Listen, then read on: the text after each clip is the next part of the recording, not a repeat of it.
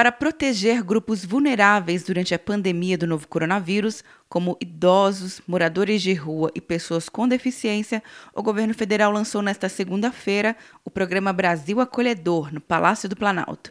A presidente do conselho do programa, a primeira-dama Michele Bolsonaro, defendeu ações filantrópicas para minimizar os efeitos da crise. Com o lançamento do projeto Brasil Acolhedor, com o governo federal e a união com a sociedade civil, nós reafirmamos o nosso compromisso de não deixar ninguém para trás. E para vencermos, precisamos permanecer no caminho do acolhimento, do voluntariado e do amor.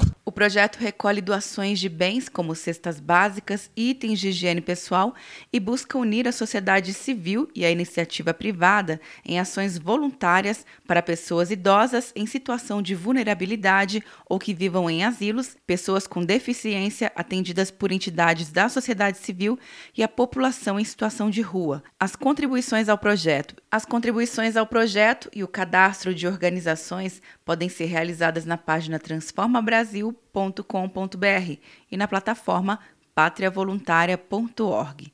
Quer um ano sem mensalidade para passar direto em pedágios e estacionamentos? Peça a Veloy agora e dê tchau para as filas. Você ativa a tag, adiciona veículos, controla tudo pelo aplicativo e não paga mensalidade por um ano. É por tempo limitado. Não perca. Veloy. Piscou, passou. De Brasília, Luciana Castro.